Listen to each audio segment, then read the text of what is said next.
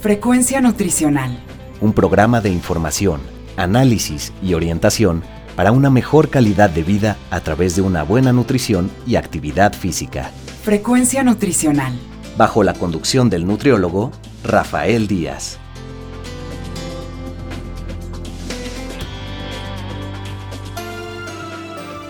Hola amigos y amigas, les saluda Rafael Díaz García, ya estamos en su programa Frecuencia Nutricional, un programa de la Universidad Autónoma Metropolitana Unidad Xochimilco para One Radio 94.1 FM. Antes de cualquier otra cosa, quiero agradecer a todos los que durante estos días nos han seguido en nuestra página web y se han puesto en contacto con nosotros vía correo electrónico. Sus comentarios y sugerencias son muy importantes para todos los que hacemos este programa. Recuerden que Frecuencia Nutricional es un programa hecho por personal docente e investigadores de la licenciatura en Nutrición Humana de la UAM Xochimilco para todos ustedes, y el cual tiene como objetivo informar, analizar y orientar en los diferentes temas relacionados con la alimentación y la nutrición. Antes de enviar a nuestra cápsula, les comento que el día de hoy les vamos a presentar una entrevista que le concedió el maestro Javier Luna Carrasco a la maestra Magdalena Rodríguez Magallanes. El maestro Javier Luna Carrasco es director médico de Nestlé en México y habló del tema de los nutriólogos y la industria. Pero escuchemos la cápsula y regresamos.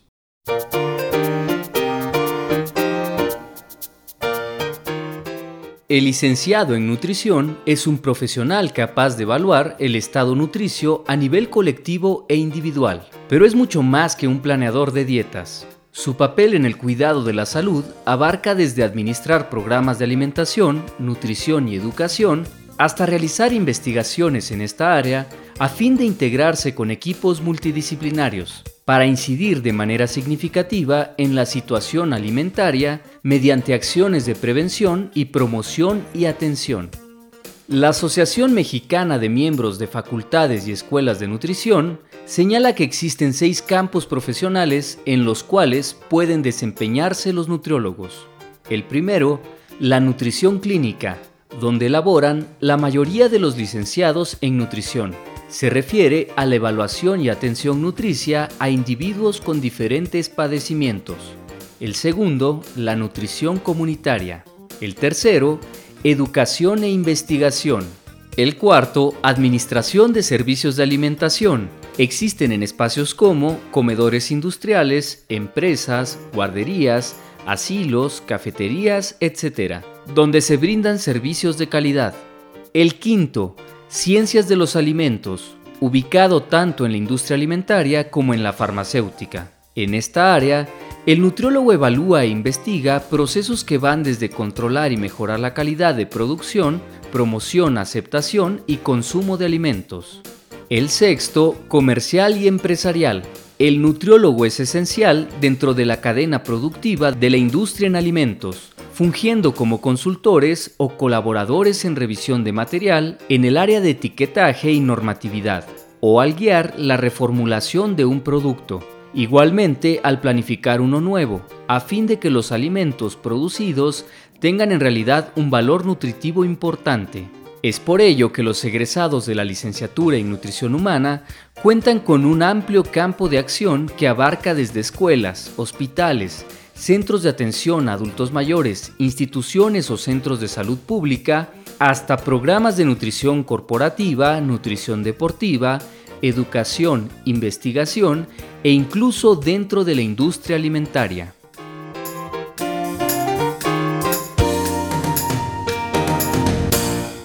Bien amigos, como les comentaba antes de ir a la cápsula, el día de hoy les vamos a presentar una entrevista que nos concedió el maestro Javier Luna Carrasco, director médico de Nestlé en México, y quien habló sobre el tema de los nutriólogos y la industria.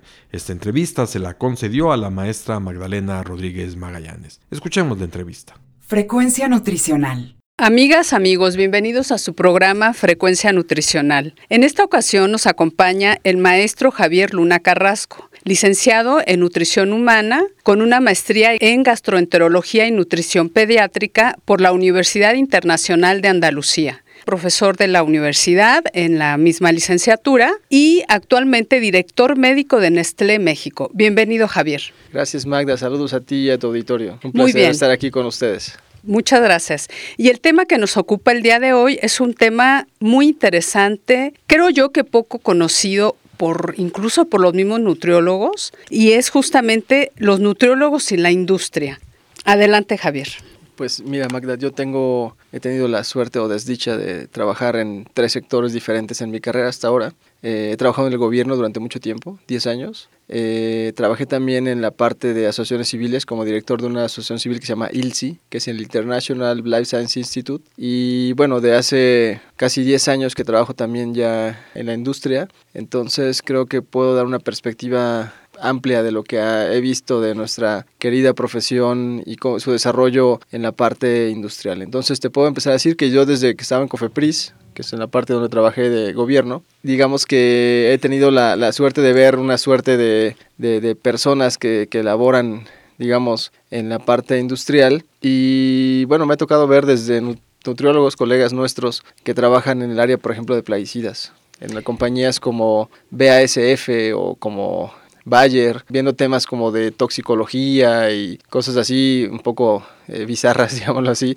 eh, digo, para nosotros al, campo usual que tenemos. Fíjate que, perdón que te interrumpa, pero justamente eso lo comentábamos fuera del aire, ¿no? Siendo honesta, a mí me cuesta trabajo imaginar al nutriólogo en la industria, porque cuando hablamos de industria alimentaria, ¿no? Generalmente este, pensamos en un ingeniero en alimentos que bueno, es, es una licenciatura diferente, una profesión diferente, y los químicos, ¿no?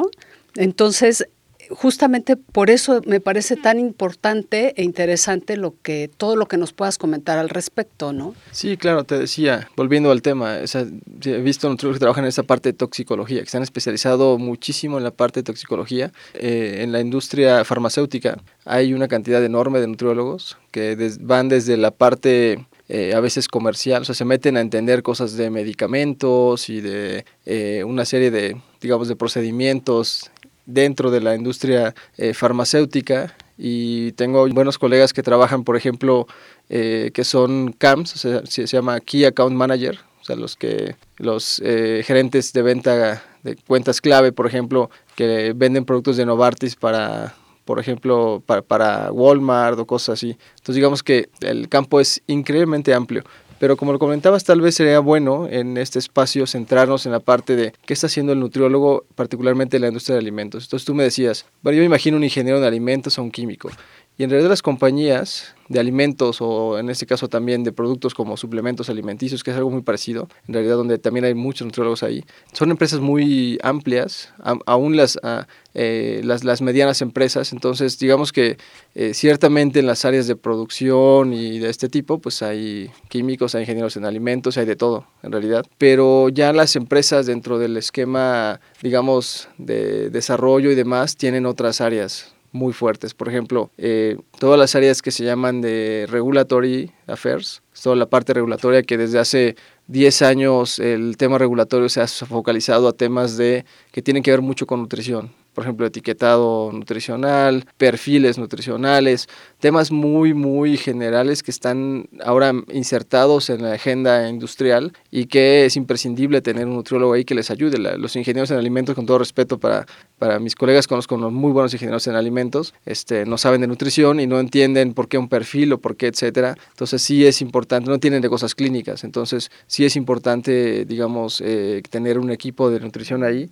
Máxime, también hablamos de temas regulatorios, pero también, por ejemplo, ya hacia la parte de, de ventas más comercial, por ejemplo, el marketing ahora está eh, algo muy fuerte en todas las compañías, no solo en México, sino a nivel global, que se llama medical marketing. Toda esta parte de como yo, decir, hay estudios que dicen, por ejemplo, eh, no sé, voy a ser un poco lúdico, eh, digamos, la fibra suele tener ciertos efectos sobre la salud. Encontramos papers en journals, peer reviews, etcétera. ¿Cómo esa parte de ese journal, ese, eh, esa evidencia científica, cómo yo la bajo a, a, tener un esquema, por ejemplo, comercial? O sea, cómo hago una infografía, cómo hago una, un post para, para la fanpage de tal producto, de tal producto que tiene, por ejemplo, esa fibra. Entonces, toda esa parte de, hacer, eh, traducir esa parte de ciencia básica a veces, o aplicada, etcétera, hacia la parte, eh, digamos, una herramienta para de marketing para, para, un tema de venta de un producto, toda esa transición, digamos, todo eso, traducir esa parte lo hace un nutriólogo. Entonces, ese es un poco mucho el trabajo que están haciendo ahí Sin embargo, también te encuentras muchos eh, esquemas donde el nutriólogo participa dentro de la industria, no solamente esas partes. Yo hablaba de dos, que sean, lo, lo recapitulizo, la parte de eh, Regulatory Affairs y esta parte de que es como de Medical Marketing. Y bueno, y que justamente eh, sería muy, muy importante que el nutriólogo empezara, ¿no? Seguramente ya hay muchos que lo han hecho, puesto que ya están incursionando en, la industria, en estas áreas eh, que tú nos comentas, pero sí que empezar a prepararse en esta área de marketing, ¿no? que ahora es tan importante y este en la parte de legislación. Entonces, por ejemplo, ahí qué, qué es lo que tú nos pudieras eh, comentar al respecto.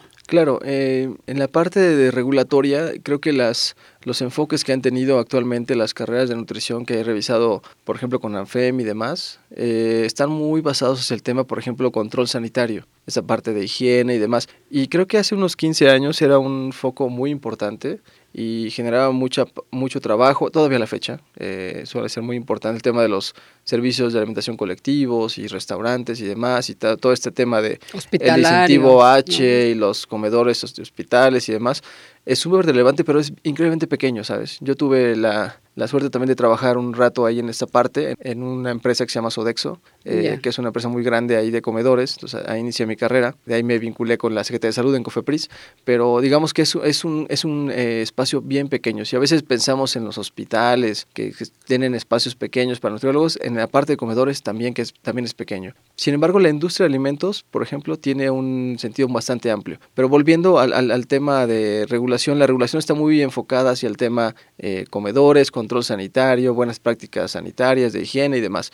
Sin embargo, hay toda una parte B que empezó a crecer hace, insisto, hace unos 15 años, eh, donde toda la parte regulatoria se empezó a volcar hacia el tema de nutrición, porque ponían esto que se llama claims, o sea, yo pongo en un producto que contiene hierro, por ejemplo, eso se llama un claim, o que eh, contiene calcio, y el calcio puede ayudar a tener huesos y, dientes y huesos fuertes. O sea, ese tipo de, de, alegaciones, de declaraciones, son las que empezaron a, a estar basadas en temas de nutrición y de salud. Por lo tanto, es ahí donde empezó todo el tema de empezar a regular toda la parte que tiene que ver con nutrición y decir, a ver, bueno, si vas a ponerle que tiene calcio y que el calcio no sé qué, existen reglas, ¿no? Que es la parte legislativa. Legislativa, este, Bien, si le vas a poner esto, entonces resulta que tú tienes que tener al menos tanto por ciento de una de valor de referencia diario de vitamina D y de calcio. Y además esto, y así, y, y podemos revisar muchos casos, ¿no? Fibra, etcétera. Pero además de estos claims vinieron temas como esto de ok, si vas a poner un claim, vas a decir que este producto tiene este efecto, tienes que sustentarlo científicamente. Y con esta pequeña situación que pareciera cualquier cosa, pero hacer un dossier, etcétera, hemos entrado no solo nutriólogos, sino también médicos y demás, a trabajar fuertemente en sustentando este tipo de declaraciones y demás. Y luego si le pones a eso que eh, desde el 2000 eh, tal vez 4, por ahí 2005, salió la iniciativa de la WHO de la OMS, donde dice que el combate contra el sobrepeso, obesidad a nivel global tiene que incluir una serie de acciones como reducir azúcares añadidos a los productos, reducir sodio, eh, mejorar, eh, digamos, eh, la calidad de, de, lípidos que tienen los productos. Con eso nacieron otras cosas que se llaman lo que comentamos, perfiles nutricionales. Esos perfiles dicen, a ver, un alimento ideal de algún corte, que eso no es muy difícil puntualizarlo, pero tiene que tener más o menos esto, ¿no? Entonces, todo va hacia temas de nutrición y salud. Entonces, con todo este asunto se empezó a regular más, y es que la norma 086 y la norma 051 ya, ya tienen cosas, eh, digamos, que tienen que ver con nutrición y demás, y con eso eh, no tienen idea toda la cantidad de trabajo que se ha generado para los nutriólogos en la industria. Entonces, ahora mismo, a la pregunta que tú me hacías, ¿por qué los nutriólogos en la industria? Yo te diría, es imprescindible actualmente. Entonces, en el, por ejemplo, en el 2009, en México, existía, de repente nació una asociación que creo que ya no existe, ya, no he visto que hagan nada, eh, que era las, el grupo de nutriólogas de la industria. Y entonces eran una serie de amigas eh, egresadas de la, de la Ibero, en realidad, eh, que se unieron y que trabajaban cada una de ellas eh, en alguna empresa grande de alimentos y se autonombraron el grupo de nutriólogos de la industria y eran a lo sumo cinco o seis personas. Voy a ver si me acuerdo. Claudia del Bosque, que estaba en Herdes, Jennifer Ralph, que estaba en Danone, estaba Guadalupe Esquivel que estaba en Yakult, ahora ya no está en Yakult, este, casi todas han cambiado. Eh, estaba eh, Brenda Salgado que está, estaba en Bimbo, ahora Brenda está en PepsiCo. En fin, eran y seis ocupando personas. puestos importantes. Sí, siguen ¿no? ocupando Claves. puestos, pero digamos que esas seis nutriólogas, con esa asociación y demás, ahora yo te diría que en las empresas, por ejemplo, en mi equipo en Nestlé, en la dirección médica, yo tengo cinco nutriólogas a mi cargo. Yo te puedo decir del que yo conozco, en, además en otras áreas de Nestlé, hay unas cuatro nutriólogas más en otras posiciones como para los temas de que decíamos de etiquetado, de perfiles nutricionales y demás, Sí me gustaría que fueras así como que un poquito más puntual en cuanto a las actividades que están desarrollando estas chicas, porque igual también te puedes ir con la idea de que están en el área de educación, nada más, ¿no? Por ejemplo, dando pláticas o, o eh, incluso en cuestiones de venta, ¿no? Pero creo que va más allá de esto. Sí, te lo puntualizo muy fácilmente. Mira, eh, la- las chicas que están a mi cargo, por ejemplo, tra- trabajan en tres pilares. Uno de ellos es la parte de eh, Scientific Affairs o de asuntos científicos, que es como generar nueva evidencia de algún tipo de producto, de algún ingrediente que tenemos, eh, o revisar, digamos, información científica que ya existe a nivel global y hacer, por ejemplo, eh, tenemos una chica que es experta en hacer metaanálisis y trabaja con, con expertos, por ejemplo, de la red Cochrane de México eh, y hacemos, tenemos en curso unos tres metaanálisis para ingredientes de nuestros productos. Digamos que toda esa parte es la parte de Scientific Affairs. Entonces estamos haciendo desde ensayos clínicos específicos con algún hospital, con algún centro de investigación en particular, o participando en protocolos globales eh, que vienen desde nuestra casa matriz en Suiza y que estamos, digamos, colaborando y eh, estudios que están haciendo en China, en Francia, en México ahora mismo. eh, y ellos participan y participan con los científicos que son externos a veces, etcétera. Toda esa parte es Scientific Affairs. Luego, otro pilar muy fuerte que te comentaba es Public Affairs. Actualmente toda la agenda pública, hay que ir a, como tú lo bien mencionabas, hay que ir a reuniones, a representar a la empresa, por ejemplo, a cámaras industriales, con el gobierno, iniciativas, como tú bien lo decías, de promoción de la salud, participando, eh, por ejemplo, con grupos multidisciplinarios de nutriólogas eh, de otras compañías para generar propuestas para temas que se proponen a la Secretaría de Salud o la Secretaría de Economía, etcétera. Toda esa agenda bien, bien fuerte, o dando entrevistas, este, como esta, es, eh, ver a otros medios, etcétera, o participando en ahora es muy fuerte todo el tema digital, entonces hay que estar muy activos ahí en digital, posteando ellas mismas y demás, o sea, toda esa parte es public affairs, Ok. asuntos públicos. Y la otra parte que ya te había un poco adelantado es la parte de medical marketing. En esta, como te decía, eh, se generan estrategias para las marcas en particular. Entonces, nosotros, por ejemplo, tenemos una estrategia de, de ventas donde también vamos dirigidos a los médicos, a los pediatras, siempre respetando el código de la OMS de la lactancia materna y demás, pero digamos que eh, respetando el código, pero hacemos llegar al médico información de nuestros productos, eh, la ciencia más avanzada y toda esta parte que es desde hacer, por ejemplo, un flyer, un panfletito de algún producto hasta hacer toda una estrategia digital para la fanpage o hacer una ayuda visual de estas muy bonitas ahora que en el iPad se, se, se mueven y son interactivas y demás, de, por ejemplo, eh, yo no sé, por ejemplo, los HMOs que ahora están de moda y que es una innovación que tenemos, los, los Human Milk Oligosaccharides o oligosacáridos de la leche materna. Si se sabe que la leche materna, la leche humana, eh, a diferencia de otras leches de otros mamíferos, tiene una cantidad enorme de estos prebióticos, los oligosacáridos de la leche materna, y desde hace 30 o 40 años se sabe esto, sin embargo, no se habían podido reproducir industrialmente como ingrediente eh, y hasta apenas el año pasado una empresa lo logró y todas las compañías ahora le estamos poniendo esto, que es como eh, algo que siempre estamos buscando, que es tratar de emular lo más posible a la leche humana, es casi imposible casi, pero es decir, en, en este en esta categoría de productos que son las fórmulas infantiles o sucedáneos de la leche materna, pues lo que hacemos con la ciencia que hay disponible es tratar de hacer lo más parecido posible, nunca lo vamos a lograr, pero nunca se va a sustituir la leche materna humana, es algo súper Definitivo. complejo y ciertamente lo mejor para el bebé, pero si el bebé no es afortunado y la mamá por alguna razón no puede o no quiere, etcétera, pues bueno, tiene que ir hacia un sucedáneo y esta categoría es lo más adecuado, porque actualmente también nos encontramos que eh, muchos de estos niños, las mamás a veces, por ejemplo, a los cuatro meses que les dejan, dejan el, seno materno, pues les están dando leche entera, lo cual es una, eh, algo terriblemente malo para su salud. Pero bueno, les decía, estos HMOs eh, los, los pusimos en las fórmulas desde el año pasado. Entonces lo que hacen es decir, bueno, pues a ver, vamos a explicar qué es un HMO, para qué sirve, por qué está en la leche materna, cuál es la importancia. Toda esta información se, se baja hacia el médico, se le hace una ayuda visual, se le pone movimiento y toda esta parte y ellas, digamos, generan el contenido, las ideas y demás. También, como lo comentabas, pues a veces dan cursos de capacitación sobre temas muy técnicos. También se generan, digamos, otras herramientas que se dan al médico, este, digamos, se, comparten abstract de estudios, cosas así. O sea, toda esta información, todo esto que se hace, que es basar de la eh, ciencia básica o, o información muy clínica hacia algo más digerible para, para el médico, todo eso se llama medical marketing. Y todo esto ayuda en las compañías, en la parte comercial, como te comentaba, a generar, por ejemplo, demanda, ¿no? Demanda de, de los productos. Los médicos dicen, ah, bueno, mira, muy interesante, qué bueno que Nestlé le puso, por ejemplo, esto a estas... Eh, a sus fórmulas infantiles y le da un extra comparado con la competencia, que la competencia también hace muchos adelantos. Vivimos en una era donde todo el tema eh, científico industrial se mueve muy rápido y salen ingredientes nuevos eh, y se van probando, primero si son seguros, si tienen efecto y se van poniendo los productos para ofrecerle al consumidor productos de mejor calidad. Eso es eh, lo que te, te decía de medical marketing. Luego también, como te decía, está salto el tema de regulatory el tema de regulatory tienen que estar revisando formulaciones, haciendo cálculos, si esto viene bien, si qué tanta cantidad de azúcares añadidos se tienen.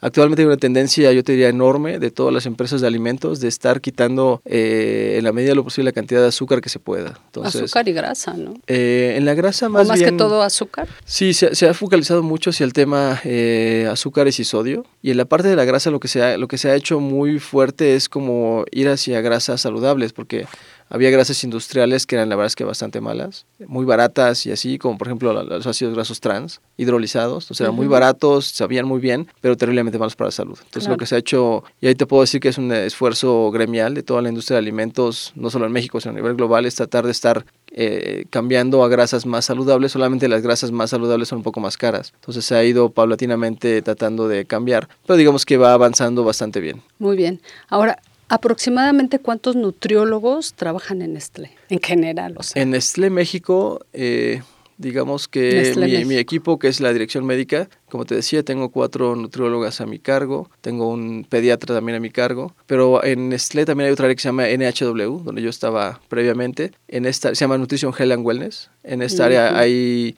tres nutriólogas eh, y luego hay un área muy específica de Nestlé que se llama CPW, que es, es un área de nuestra, la parte de cereales para desayuno. Ahí hay dos nutriólogos, o sea que son cuatro, tres, siete, nueve nutriólogos más o menos. Más toda la parte comercial, ¿no? Que, son los chicos que ya salen a los, campo. Los visitadores médicos, sí. En Nestlé, Nestlé tiene 200 visitadores médicos en todo el país. Y de estos visitadores creo que hay unos 15 nutriólogos. Hay un chico egresado, por ejemplo, de aquí de la, de la que está en la parte de fuerza de ventas ahí en Nestlé. Perfecto. Pues es... Es, es, en Nestlé, pero podemos revisar, por ejemplo, Danone, y Danone te puedo decir que hay alrededor de un equipo de unos cuatro nutriólogos, cinco tal vez, un externo. Eh, y si vemos, por ejemplo, Bimbo también, y PepsiCo, o sea, en todos los equipos actualmente de cualquier compañía mediana y grande, y también las pequeñas, por supuesto, hay una cantidad de nutriólogos como no te imaginas. Por supuesto. ¿Qué opinas, eh, que es un tema muy controversial en sentido de, de, publicidad, por ejemplo, publicidad en medios de comunicación? Toda esta parte que se sabe que afecta sobre todo a los niños, ¿no? Que inducen el consumo de ciertos alimentos, etcétera, etcétera. Por ejemplo, ahí realmente están trabajando nutriólogos en esto, nada tienen que ver y por eso se maneja este tipo de información. O sea, ¿qué está pasando en eso? Porque siempre es un tema complicado. Sí, ese es un tema muy complejo y no tiene que ver solamente con el tema de publicidad y tiene mucho que ver con, desde que decíamos, la estrategia de la OMS del 2004, que dijo, además del tema de de azúcares añadidos, sodio y grasas. Dijo, bueno, eh, hay que modular la publicidad, sobre todo la dirigida a niños y demás. Y lo, cierto es que cuando tú revisas los temas de obesidad, es un tema súper complejo. Eh, casi todos los días hay un factor de riesgo nuevo. si ahora tú que si usas bloqueador es un factor de riesgo porque el tema de la vitamina D se sintetiza con el sol y es importante y previene, puede prevenir una serie de situaciones metabólicas. Eh, y si te pones bloqueador, pues no sintetizas vitamina D. Entonces, digamos, estoy siendo un poco irónico, pero ah, eh, eh, es muy complejo pensar en temas de obesidad. Ah, sí, claro, por supuesto. por supuesto. Entonces, digamos que todos los días se encuentran factores de riesgo nuevos. Sí. Y de repente es muy fácil en términos tal vez idiosincráticos y tal vez regulatorios pensar que lo más fácil de regular son los productos industrializados. Eh, pero si tú lo revisas a nivel global, y es una buena estadística de la FAO, los productos industrializados a nivel global solamente son el 40-45% de la alimentación del ser humano en este planeta. O sea que hay un 60% o así de, de productos que son de consumo en casa, de restaurantes, de comida callejera y demás, donde no lo estamos metiendo y no estamos sabiendo qué es exactamente lo que tienen ahí. Pero sí ciertamente eh, a, nivel global esta parte de eh, restricción de horarios, eh, esto lo que decías, ¿no? De los avatares, estos este, que se utilizan, elefantitos y demás para, para... Llamar la atención, ¿no? Sí, para, para, para, conectarse con, con los niños. Esta parte ha cambiado radicalmente y desde hace unos 10 años empezaron con estos códigos. En España se llama el código PAOS, empezó por ahí, también en Inglaterra, donde eh, prohibían la publicidad dirigida a niños en ciertos horarios, que le llaman AAA. O sea que son, los niños están más conectados a la tele abierta. Ahora es más difícil porque los niños ya casi no ven tele abierta, o lo ven por cable o ven este eh, en streaming, o sea, ven Netflix o ven alguna otra cosa que es más puntual. Entonces no hay casi publicidad. Sin embargo, si te va, ahora todo se ha volcado hacia el tema digital. Entonces tú revisas la parte digital y las Instagram, Pinterest y demás donde están metiendo los, o YouTube donde están metiendo los chicos ahora, pues hay cierta publicidad. Entonces digamos que toda la batalla se volcó hacia ahí, pero en la TV abierta yo te diría que desde hace 10 eh, años empezaron los códigos. En México hay un código que se llama PAVI, que es un código de autorregulación de, de, toda la industria de alimentos de publicidad dirigida a niños, donde en ciertos horarios y demás no se pueden publicitar anuncios y es bastante efectivo. Es, eh, aunque es un código de autorregulación, es decir, no hay ninguna regulación, nada que lo prohíba, simplemente es un acuerdo, digamos, se sentaron las empresas en una mesa y dijeron vamos a acordar que nadie de aquí va a hacer publicidad debido a esto y todos firmen acá. digamos, eh, funcionó así y esto ha llevado a esta situación donde... Eh, digamos, no hay publicidad de momento ahí. Eh, pero lo, que te diría es que las empresas, sobre todo las grandes a nivel global, están cambiando radicalmente y, por ejemplo, ya la publicidad, todas las estrategias de publicidad que se hacen, por ejemplo, esfuerzos de verdad que te digo que ya se hacen pocos, pero los que se hacen van dirigidos a lo que se llama gatekeepers, o sea, van dirigidos a las mamás. Entonces eh, ya no van dirigidos a los niños. Entonces es una estrategia que está cambiando radicalmente. Tiene un par de años que se ha implementado, pero ya pues, le están diciendo a la mamá qué chocolate es mejor para su hijo o qué, qué leche, qué, leche y qué golosina es mejor, etcétera, pero va dirigido a la madre. Entonces, eso es un tema que va a cambiar ciertamente los cambios eh, en ese sentido son a veces lentos, pero lo que yo te diría que al menos las siete compañías globales que, que existen en todo el planeta, donde Nestlé es una de ellas, han cambiado esta política y todo está, digamos, ahora dirigido hacia esta parte a las, a las mamás. Bueno, cambió el receptor. Bueno, eh, ¿nos podrías dar un último mensaje justamente dirigido a los nutriólogos para incursionar en, en la industria? Bueno, solo comentarles que al igual que todos los otros campos donde el nutriólogo se desarrolla, eh, la industria es un campo atractivo, tiene una perspectiva, eh, toda la parte que se llama corporativa, las empresas y todo, es un área muy viva, o sea, todo el tiempo está cambiando. Es decir, eh, hoy estás aquí, mañana la persona que hacía el director médico de Nestlé estaba dando una entrevista aquí en, en, la UAM y de repente mañana ya no está porque se tuvo, porque lo cambiaron a Suiza o porque una suerte de cosas ahí. Entonces digamos que esto hay un lugar, eh, digamos, este eh, vacante, entonces se puede ocupar por alguien más. Entonces digamos que la industria es, eh, tal vez me atrevería a decir un poco a diferencia del gobierno o de las ONGs o otros campos, los hospitales y demás, es una área laboral bastante viva, de mucha rotación, está cambiando, cambiando, cambiando, siempre está cambiando. Eh, entonces es una oportunidad fuerte para alguien que quiere entrar a una empresa eh, y crecer, crecer con la empresa. Ciertamente, como todos lados, tiene su chiste. Hacer vida corporativa no es sencillo, estar ahí metido, entender cómo funciona, etcétera. Es una empresa muy, son empresas a veces muy grandes que tienen estructuras gigantescas que hay que entenderlas y demás. Pero lo que yo les garantizo es que las empresas son buenos lugares de trabajo donde se aprende mucho, se crece eh, y bueno, al final lo que yo pienso es, amén de que estamos en una compañía lucrativa, que, que se dedica a la parte del comercio, a vender, pues bueno, al final con cada granito de arena de opinar acerca de un producto, acerca de un ingrediente, acerca de una estrategia de educación, etcétera, pues de alguna suerte estamos contribuyendo también a la salud y a la nutrición de la población. Exactamente. Pues muchísimas gracias. Espero contar nuevamente con tu presencia. Encantado. ¿Alguna eh, dirección o algo para poderte contactar? Claro que sí, mi dirección es javier.luna mx.nestle.com. Perfecto. Muchísimas gracias. Al contrario, hasta luego. Frecuencia nutricional. Bien amigos y amigas, con esto estamos terminando nuestro programa. Agradecemos al maestro Javier Luna Carrasco su participación en Frecuencia Nutricional. Esperemos que haya sido de y recuerden que podemos seguir en contacto a través de nuestra página web www.facebook.com diagonal frecuencia nutricional. Asimismo, lo pueden hacer enviándonos sus comentarios a nuestro correo electrónico frecuencia nutricional y también pueden estar en contacto con nosotros en Twitter como arroba fnutricional. Les recuerdo que pueden escuchar todos nuestros anteriores programas en www.misscloud.com diagonal frecuencia nutricional. Solo me resta agradecerle a Teseo López, Alfredo Velázquez, a Norma Ramos y a Magdalena Rodríguez, a Efraín Velázquez, quienes hicieron posible la realización de este programa. Finalmente, gracias a todos ustedes por escucharnos, se despide Rafael Díaz, quien los espera en la siguiente emisión de Frecuencia Nutricional.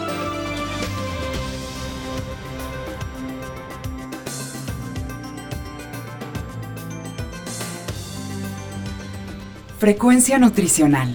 Un programa de información, análisis y orientación para una mejor calidad de vida a través de una buena nutrición y actividad física. Frecuencia nutricional. Una producción de la Unidad Xochimilco para Guam Radio 94.1 FM.